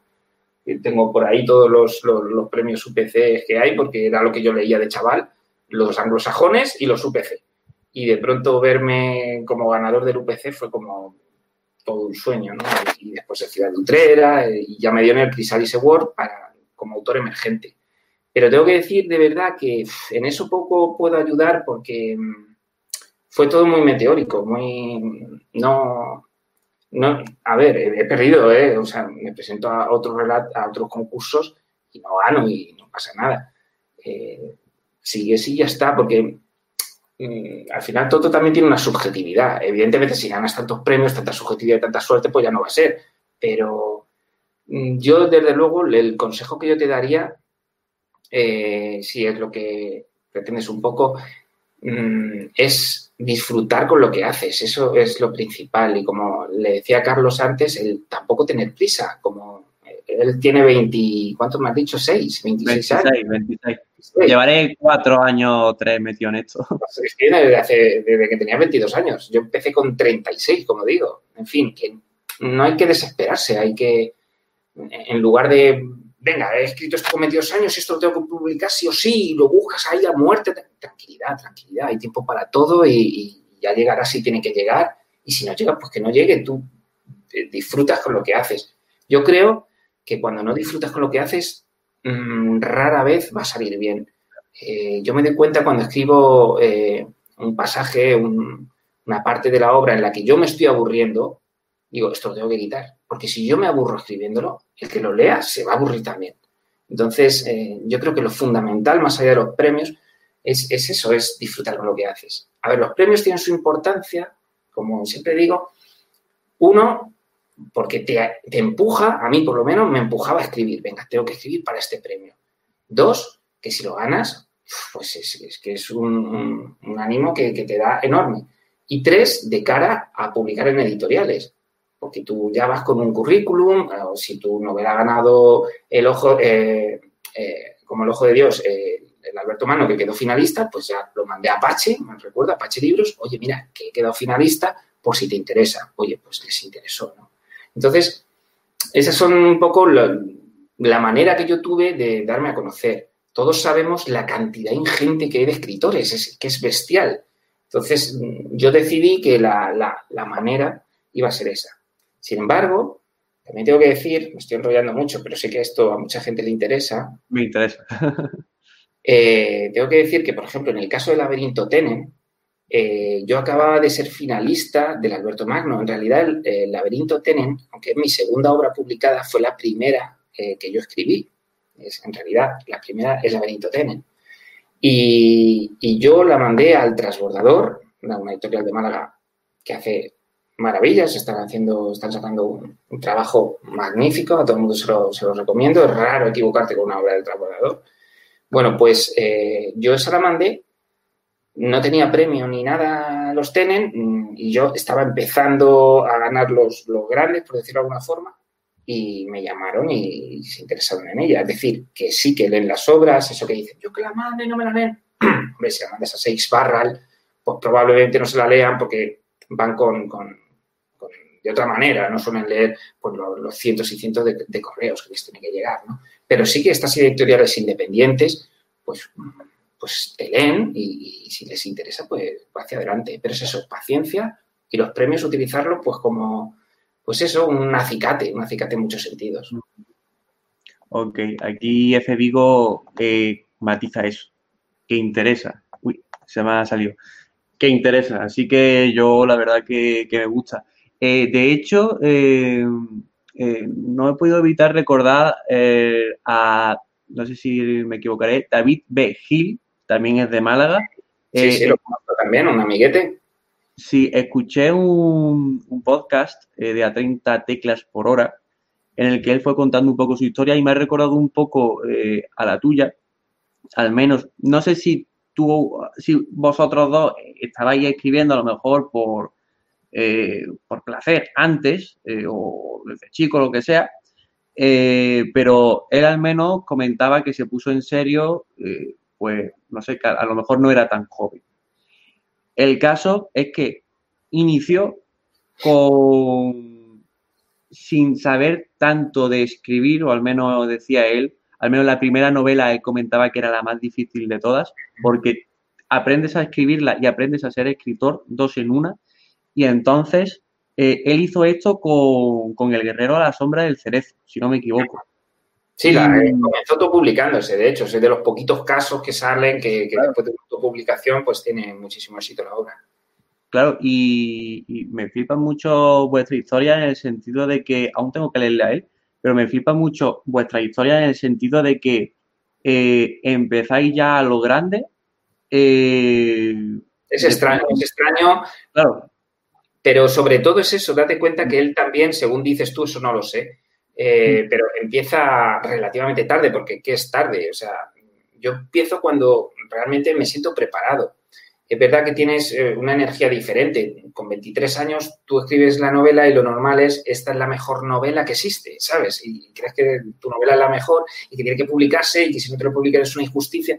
Yo veo mucha ansiedad por publicar. Entonces, yo siempre les recomiendo en un montón de charlas que doy sobre escritura y demás, eh, tranquilidad, o sea, tranquilidad, hay tiempo para todo eh, y lo mejor es lo que te digo, sacar una patata con 21 años, pues espérate, mm, con 21 años habrá gente que escriba maravillosamente, pero tienen que ser excepciones, porque ha dado tiempo. Hay que leer mucho, hay que escribir, por supuesto, mucho, hay que investigar mucho, hay que, en fin, muchos elementos. Oye, por ahí hay cerebros bestiales que han empezado con unas edades muy tempranas ¿eh? y son maravillosos, pero que en general, vamos a decir en general, generalizar, no, no que sea lo mejor del mundo, pero como ánimo a la gente es un poco eso, es un poco de tranquilidad y intentarlo con, las editoriales, que es un buen tamiz, porque eh, cuando una editorial te dice que no, no, no tiene por qué ser un, un, fracaso, aunque lo sintamos así, sino a ver cómo te ha respondido. Eh, muchas veces te dicen, es que no me ha terminado de llenar esto o lo otro, pues aprender de eso, eh, aprender de lo que te dicen, como decía Cátedra, utilizar lectores beta. los lectores beta son fundamentales. Yo siempre utilizo y los utilizo diferentes eh, para cada libro y además utilizo lectores beta que les gusta la ciencia ficción, la fantasía en general y lectores beta que no, no es su mundo, para saber hasta qué punto el experto te dice, oye, cuidado con esto, que esto está muy manido, y el que no se lo ha leído nada, que no le parezca tampoco un rollo patatero. De ahí que si hay algo que me gusta es que me diga un lector, mira, a mí no me gusta la ciencia ficción, pero te leí a ti y estoy ahora leyendo ciencia ficción. Eso me ha pasado en, grupos, en clubes de lectura que se negaban en un principio. Entonces, para mí eso es de los mejores éxitos que, puedes tener como escritor de género. Qué guay. Muy interesante lo que has dicho de, la selección de betas reales, eh, del lector de cero, porque es algo donde siempre es una de las típicas el criterio, la selección. Sí, ¿qué tal? Bien, bien. Sí, se ve genial. Ok, eh, Juan Jesús Aguilar Osuna eh, comenta, Laberinto Tenen es un derroche de imaginación, un ejemplo ideal de world building, le tengo ganas a esa saga. Y Cátedra Lit Fan Meet eh, añade leer mucho y disfrutar siempre, gracias David. Ok. Por supuesto, es que si no disfrutas además te vas a quemar. O sea, al final terminas quemado. Y, te digo una cosa también, Mm, la gente que termina obsesionándose por publicar o por ganar premios o lo que sea, igual eh, estás perdiendo de vista, mm, estás mirando tan adelante que deja de mirar aquí, ¿sabes? O sea, tienes que mm. mirar tu escritura, centrarte en tu escritura, que te guste, que lo disfrutes y eso al final se, se proyecta. Mientras que si estás buscando, a ver qué está ahora de moda, esto va a gustar si le pongo no sé qué. Vamos a ver, jamás vas a gustar a todo el mundo. Es imposible. Es imposible de gente que te da cinco estrellas y que está flipadísima con tu novela y que, bueno, no sé si el otro día colgué, me os voy a enseñar lo que eh, mm. un lector me mandó antes de ayer. Pues mientras, lo, sí. mientras lo busca, vale, dale. Este es el laberinto ¿vale? Bueno, pues un lector majísimo, pues fíjate lo que montó ¿vale? Y me, lo mandó como regalo porque estaba encantado con los tenis. De pronto hay gente que está alucinadísima con los tenis y a lo mejor otra persona te dice, pues a mí los tenis que no me dijeron nada. Una lectora me dijo una vez, yo que empecé, claro, y salió un dragón de no sé qué, no sé qué, ah, lo entiendo, no pasa nada. Entonces, no nos obsesionemos con que nuestra obra vaya a gustar a todo el mundo porque es directamente imposible. Pasa hasta con las mejores películas, o sea, si Alien, Alien es lo máximo. Y el otro día tuve una conversación con una amiga y vaya aburrimiento, ¿qué vamos a hacer? No pasa nada. Es lo bonito de lo subjetivo y del arte. Exactamente. Entonces pienso que, a ti te guste y, que, disfrutes con ello y que, tú estés orgulloso de lo, que has hecho. Por supuesto, ya te digo, los lectores beta. Eh, si, si estamos empezando, un corrector también es importante porque si tú mandas una novela y la puntuación, por ejemplo, es complicada. Si la puntuación está que parece que han tirado las comas así, ¡chu! Si, si tienes fatal ortografía ya ni, hablamos. Eso a las editoriales, mm, a la tercera página dice fuera. Entonces es, importante también eh, que vaya bien corregidita y que, tenga los menores errores posibles. Ese sería otro de mis consejos. Ok, perfecto. Eh, voy a hacerte una pregunta que me la han hecho a través de Instagram. Muy bien. Eh, sería la siguiente. A ver si se carga. Eh, esta se ha referido más a Ponzoña. Sin embargo, yo te voy a hacer doble pregunta, tanto para Ponzoña como para eso. Te la comento. Perfecto. ¿Te inspiró algún libro o autor para escribir Ponzoña? Yo copio y pego y añado. ¿Y Éxodo? Pues Éxodo, como he dicho, fue básicamente un, documental que me volvió loco y que y decidí, pues eso, eh, llevarlo a lo, a lo, humano para hablar precisamente de la deshumanización. Entonces, ahí no, autores y tal, eh, por supuesto, me encantan un montón de autores y, los leo con especial atención, algunos de ellos, porque dices, me gusta mucho esta técnica, ¿no? A todos nos gusta, pues, más como escriben uno que otro, aunque los dos sean buenísimos, pero bueno, que va más con tu rollo, ¿no?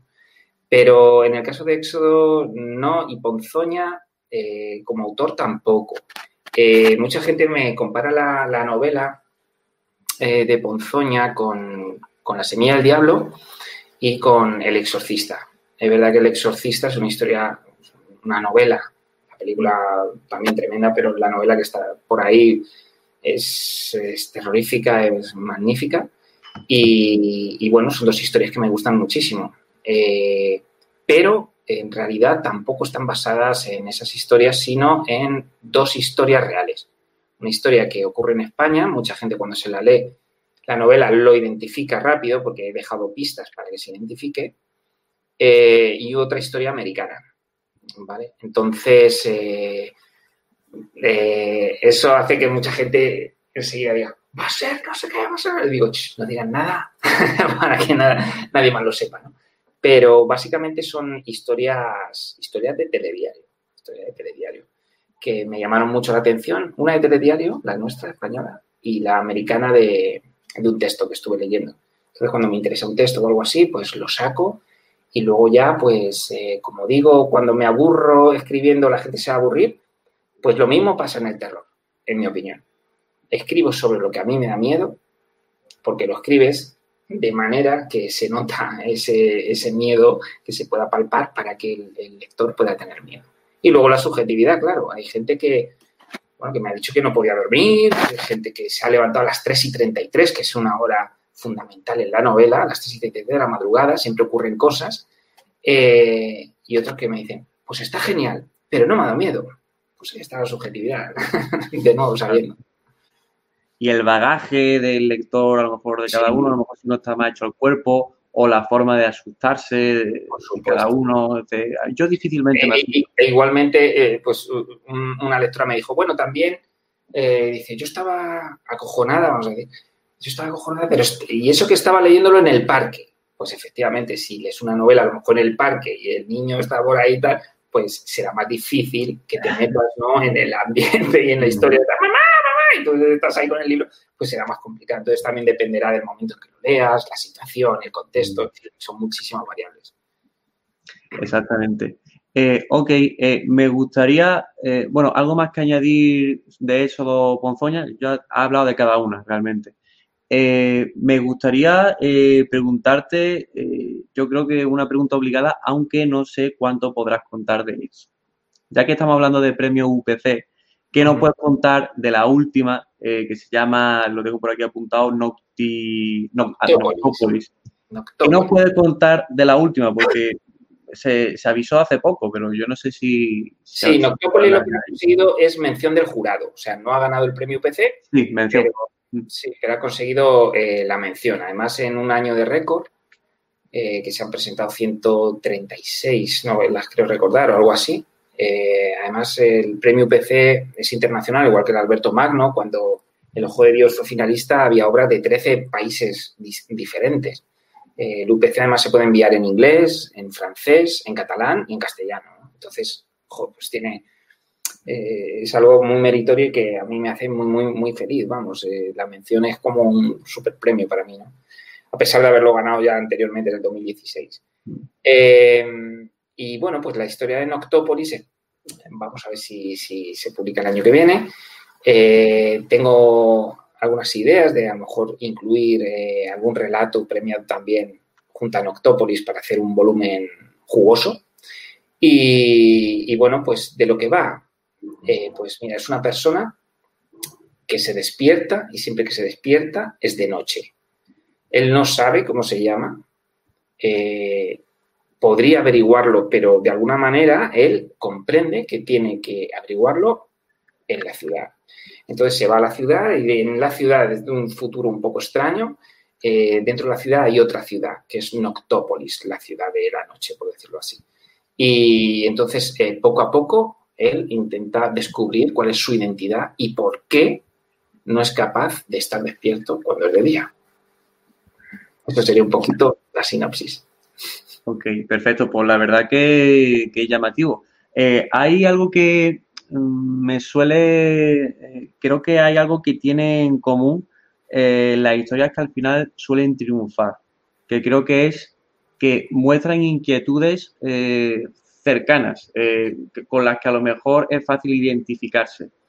y hablar a lo mejor de todo esto de, del sueño, de despertarse, Mm, cosas que a lo mejor nos pueden pasar de una manera u otra. No sé, a lo mejor que otras, por ejemplo, en eso hemos usado un poco la deshumanización, que son como temas que a lo mejor mm, me siento identificado. O quizás por aquí eh, sí. Eh, entonces, mm, al menos yo en las historias que he visto que, no sé, que suelen jugar como con temas eh, que es más fácil identificarse y son más cercanos.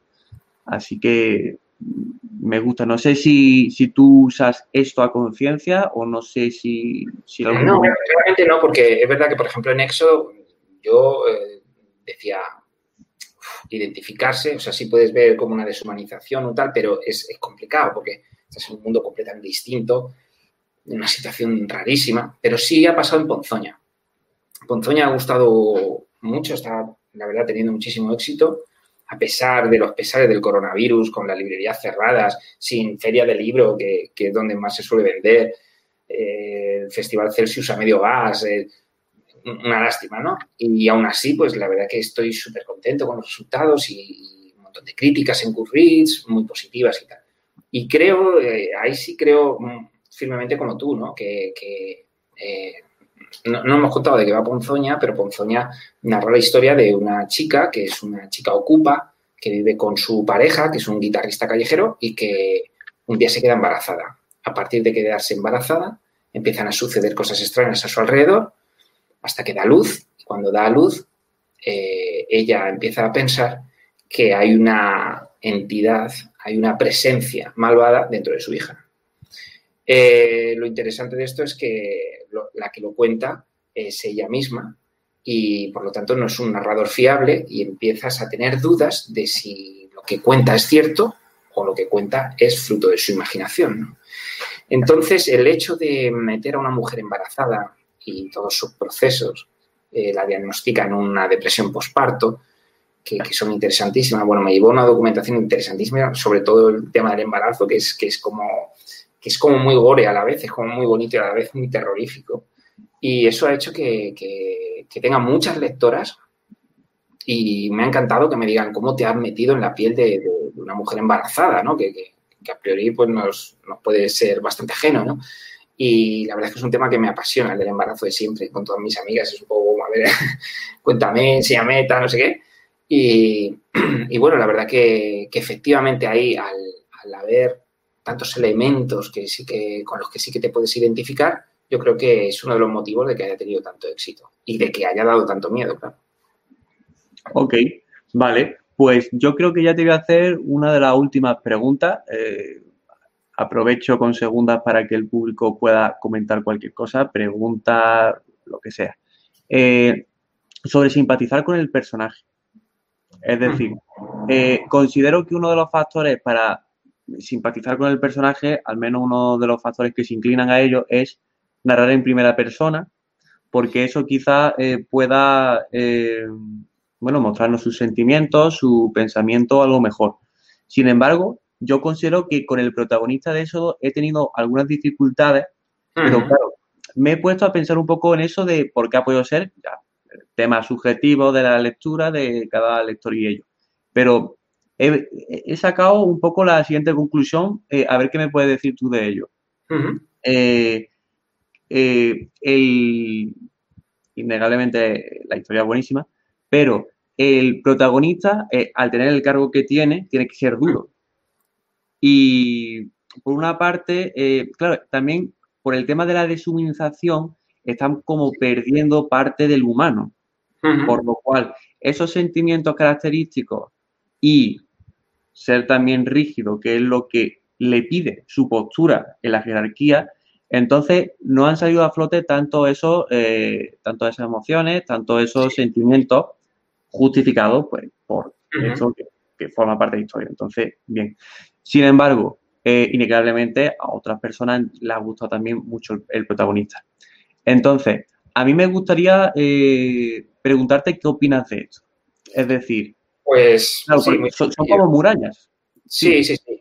Eh, a ver, mm, en el caso de Éxodo, el utilizar la primera persona eh, y utilizar el presente, eh, lo que hace es como que inmediatamente te mete más en una historia que va a haber mucho sense of wonder, como se suele decir, pero no tenía la función tanto de, de que tú te sintieses como en la situación del protagonista. Por lo que te digo, es dificilísimo sentirte en la situación de ese protagonista, en un mundo tan sumamente raro, eh, tan deshumanizado, eh, en el que, bueno, pasa lo que pasa, no, no, voy a contarlo por si acaso eh, alguna persona se ha leído, pero no es tanto la identificación con el personaje, sino con lo que te va a contar y con, con ese hacer creer porque date cuenta también, otros lectores han empezado a hablar de a quién está hablando el personaje. El personaje no solo habla en primera persona, sino que nos habla al lector directamente.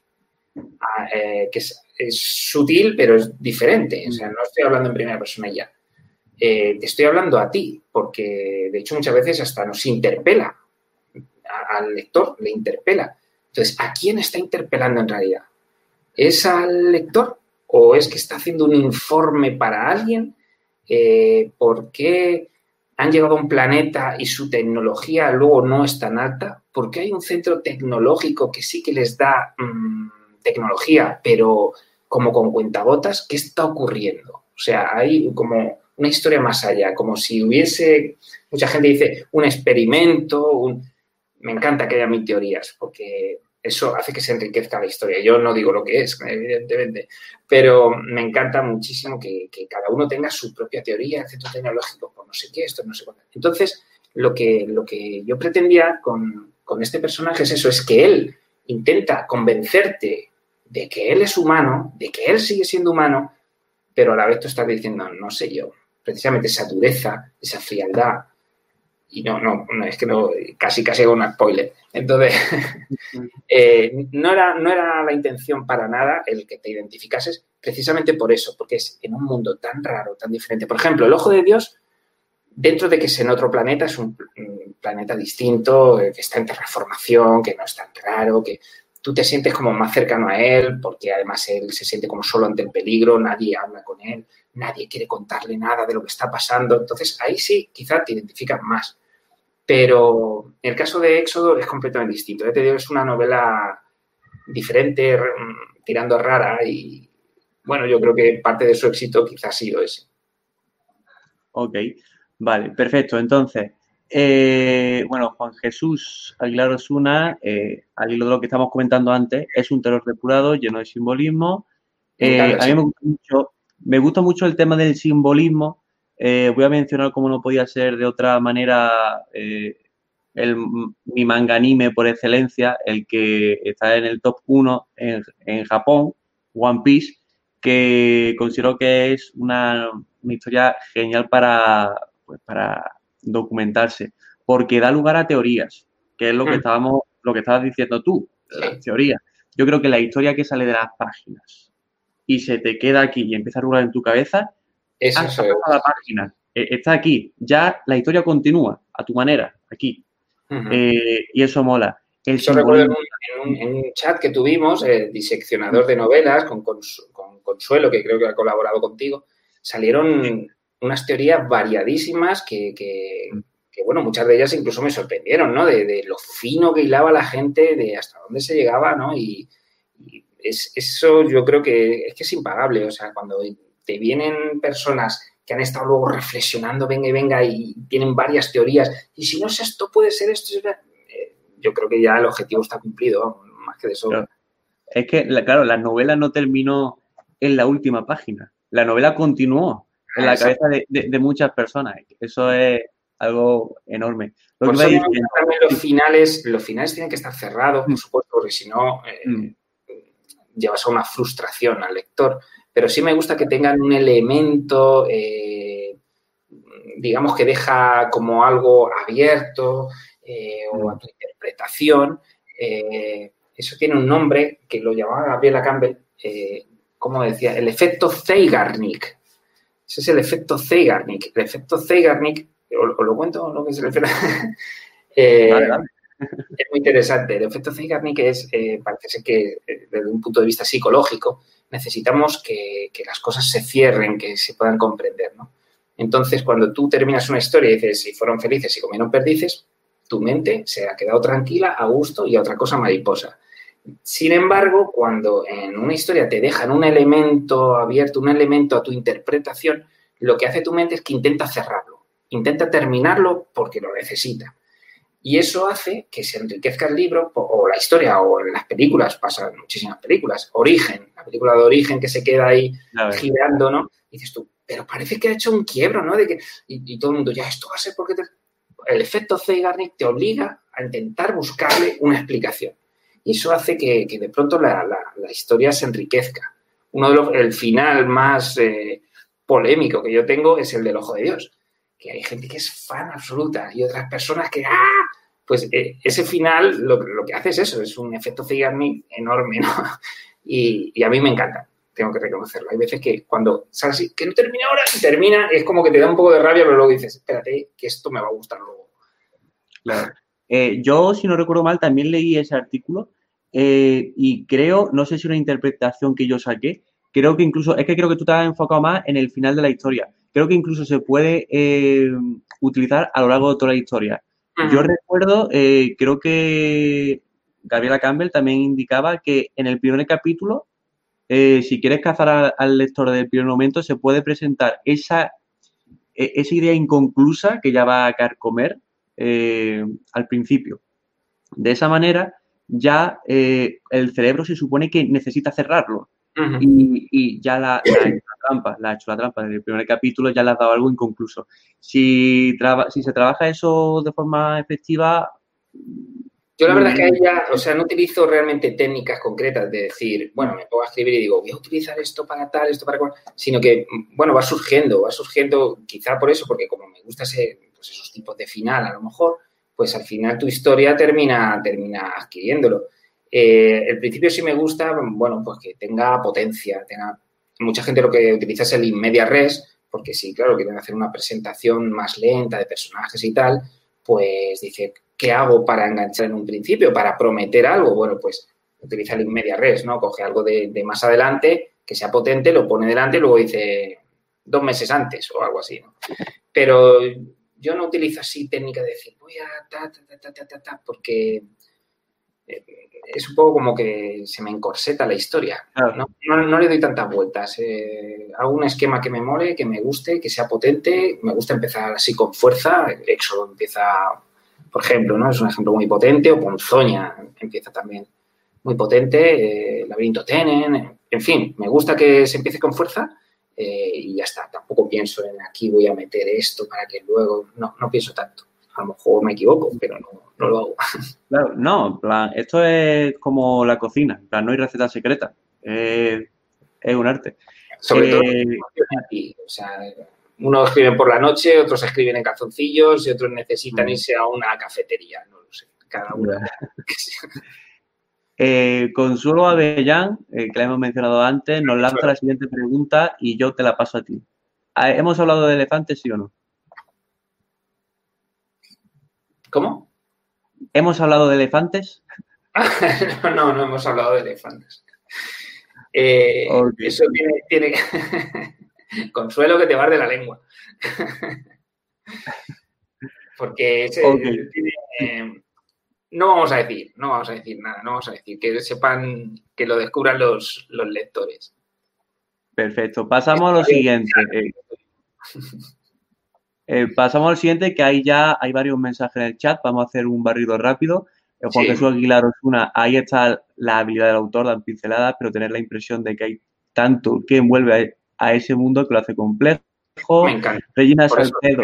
Antes, Carlos, lo del infodumping, no me gusta nada el, caer en, excesivas explicaciones, es mejor pinceladas y que el, sea el lector el que, ponga de sí mismo. El, terror, por ejemplo, que había en Alien, que prácticamente no sale el bicho, luego ya sí sale, pero si lo pones tú, un, manillar que se mueve y tú no sabes lo que hay al otro lado, si tú dices, es un monstruo así, así, así, así, estás explicando todo, es como, pues ya has quitado la magia. Tú dime que se mueve el picaporte y ya imagino yo lo que sea. a veces jugar con el desconocimiento es también. Que es el miedo primordial, es eh, el miedo a lo desconocido. Ese es el miedo primordial. Sí, eh, Regina Salcedo. Tus novelas molan porque todas son raras y únicas. Así que yo tengo ganas de leer. también ah, a ver, Consuelo Avellán. Las novelas de David esconden mucho más de lo que muestran. Recuerdo lo que me decías de que nada lo deja al azar, de que todo tiene un porqué, pero luego no suelta prenda. Ok. Regina Salcedo, es muy listo, nos deja con ganas de más. Juan Jesús Aguilar, así sigue vendiendo, jaja. ok. Eh, Consuelo Avellán, y dando que hablar, eh, Juan Jesús, claro, Regina Salcedo. ¿Eres más de brújula? No, David, comenta. Pues eh, mm, mm, no soy, soy de lo más habitual, que ni de brújula ni de mapa para los que no estén un poco en el concepto, eh, brújula es un poco que tienes una idea y tal y te lanzas a escribir y, ya pues según, según vaya desarrollándose la historia.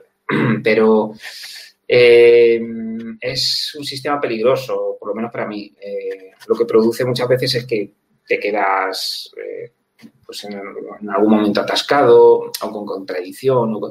y es un, es un sistema complicado. Hay escritores que lo, que lo llevan a cabo y lo llevan a cabo fenomenal, pero para mí es demasiado complejo. Y luego están los de mapa, los de mapas que lo tienen todo estructurado hasta el milímetro.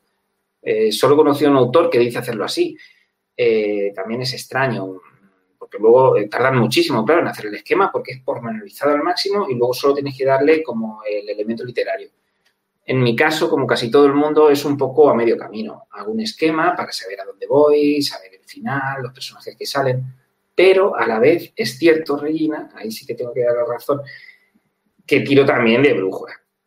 El caso del Ojo de Dios es el más claro. Eh, por ejemplo, el personaje de Sen, que es el personaje que más ha gustado de, la novela del Ojo de Dios, que es la chica que, le ayuda en la investigación, pues en principio no aparecía en mi esquema. Entonces apareció de pronto en la novela porque recoge al, protagonista y lo lleva a su habitación. Y si la novela fluye y está viva por sí misma, pues de pronto el personaje sintió ahí un, algo. Y, de pronto ese personaje eh, adquirió cuerpo, adquirió forma, adquirió vida y, y, fue uno de los principales. Y eso fue gracias a la brújula. Si yo hubiera tenido un mapa mm, estructuradísimo, no, no habría dado vida a ella. Y de todas maneras hay que llevar cuidado cuando tienes un esquema, porque la brújula, yo la sigo, ya te digo, le doy vidilla, le doy oxígeno para que la, historia también fluya, pero que no se te vaya mucho de las manos, porque se nos puede ir de páginas, como hablábamos antes, o se nos puede ir de tema y se puede diluir. En, al final llegas a un sitio donde no querías estar para nada. Entonces, eh, bueno, es ahí una, una mezcla. Exactamente. Eh, yo soy de los que considera que no hay nada puro. Yo también me considero híbrido. En plan, ya más de un porcentaje para uno, otro para otro. Pero eh, es que me llama mucho la atención la, siempre. Es una de las preguntas que más se suelen hacer, ¿brújula o mapa? Eh, Cátedra Lit Fan Meet comenta que en Fole el efecto Zegainic no lo controla. En los pilares, en los pilares hasta la página 150-200 no arranca enganchar en el primer. Hay, también maravillosa, por ejemplo, el nombre de la rosa, que también le cuesta arrancar y son maravillosas, pero sí, sí, esa también le cuesta, le cuesta el arranque, sí. Ok, eh, Juan Jesús Aguilar dice que lo hace por intuición. Consuelo Avellán, eh, en lo que decía, no suelta prenda. Juan Jesús finaliza con el último mensaje que ha hecho por el momento. Si lo hicieras todo brújula, no podrías milimetrar tus novelas como lo hace. Exactamente, también. Mm. Eh, Consuelo Avellán, supongo que también hay mucho trabajo de corrección y depuración después.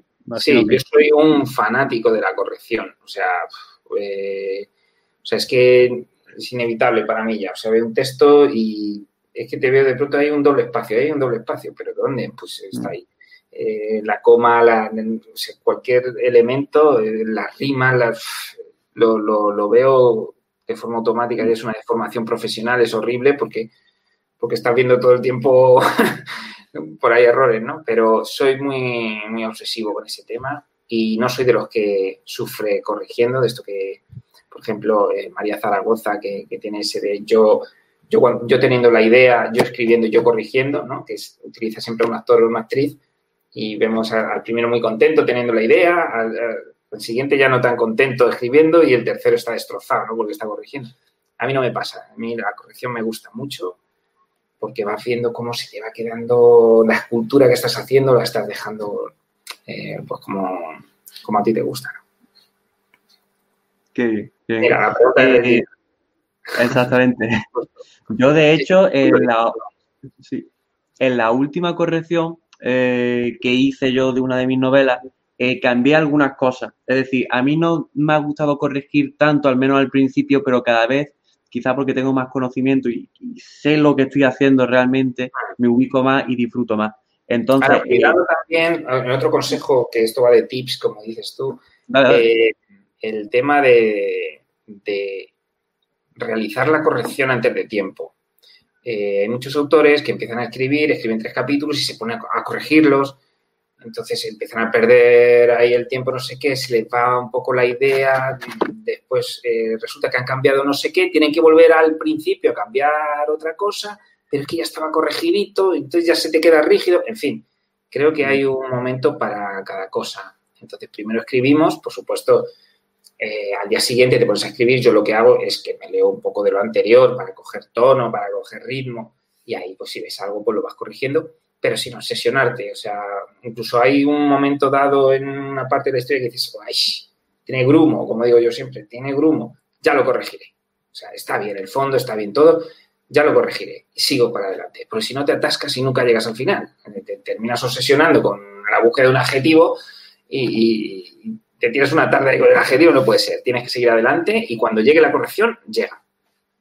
Ok, pues eh, Regina Salcedo hace una pregunta muy importante y más para, muy curiosa y más para ti, que publicas y publicas bien, acertando en Diana. Entonces, a ver, dice ella, has hablado de los bloqueos, ¿cómo los entiendes y cómo los llevas?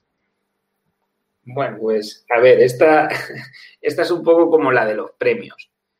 Mm, que yo creo que Regina no estaba cuando ha entrado la pregunta de, de los premios, de si no ganas premios, cómo, lo, lo, llevas, cómo lo afrontas. Pues me da un poco de vergüencilla decir que, pues eso, que desde el principio fui ganando premios, ¿no? Pues esto me pasa un poquito lo mismo.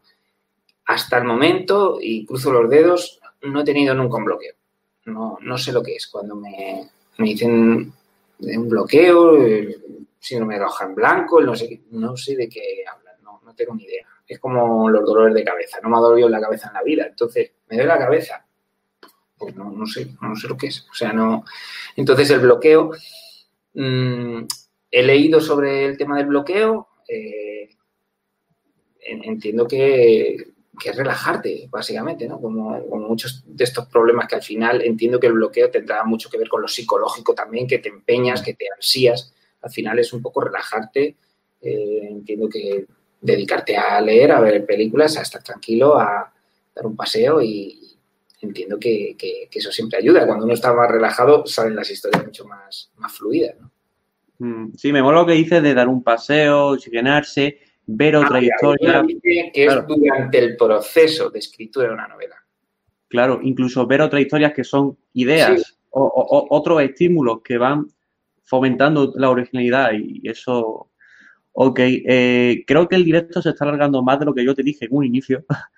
y vamos a ver, eh, Sonia PM comenta, eh, claro, el escritor no tiene que sentirse identificado con su personaje porque sí, si debe sobre, si escribe sobre un psicópata, malo. Exacto, sí, sí, sí. Es eso, es lo que hablábamos antes, no sé si estaba Sonia, de, que el lector muchas veces confunde ¿no? al personaje con el escritor y de mucha gente me ha dicho, joder, pero si tú, con lo majete que eres y, y lo simpático, no sé cuántas, ¿cómo escribes esas cosas tan horribles? O sea, que yo no soy el que mata ni el que hace ese tipo de cosas, simplemente me parecen curiosas y me parecen interesantes esas historias. Y efectivamente, no siempre el lector, como dice Sonia, eh, ni el escritor, tienen que, sentirse identificados con el protagonista. en Ponzoña pasa un poco eso, o sea, tú sí te sientes el, tema de qué haría yo, qué haría yo en esta situación tan terrible, pero es verdad que no tienes por qué sentirte identificada con lo que, eh, como ella lleva el problema, vamos, en definitiva. Exactamente. Vale, pues eh, ninguna pregunta más por mi parte. Podríamos seguir rascando. Eh, por, el, por el chat veo que está todo por el momento actualizado. Entonces, un minuto, una hora y cuarenta vamos a aprovechar entonces ya para ir cerrando eh, para los agradecimientos, porque te estoy muy agradecido por haber participado en el canal, eh, porque he disfrutado de tu historia, porque ha dado conocimiento y creo que se ha formado algo muy chulo. Eh, lo suelo decir siempre que finalizo un directo, suelo decir siempre, creo que se ha formado algo original y único que enriquece Internet y enriquece mi canal. Pero es que siempre pasa lo mismo. siempre pasa lo mismo. Igual, simplemente pues agradecerte pues bueno la oportunidad, ¿no? Todas las ventanas que se abren, yo siempre estoy, estoy abierto a ellas, eh, doy un montón de entrevistas, un, no, no, no me importa, me, me, encanta hablar sobre la literatura porque es algo que, bueno, pues que, que me gusta, que me, que me enloquece, vamos, y, y bueno, y, y desde el principio, pues muy bien, ha fluido muy bien la comunicación contigo y dar las gracias a todos los que se han metido ahora y que lo harán posteriormente en el diferido, que muchos seguramente han sido pues probable que estén por ahí o algo por el estilo. Cuidado con el coronavirus. Y, y nada, y encantado, de verdad, encantado. Exactamente. Por último, muchas gracias al chat por enriquecer el, el directo, porque el feedback es, pues, nivel 1, pues, nivel 2. Así que nada, eh, nos seguiremos viendo y, y muchísimas gracias a todos los participantes. Finalizamos. Hasta luego. Chao.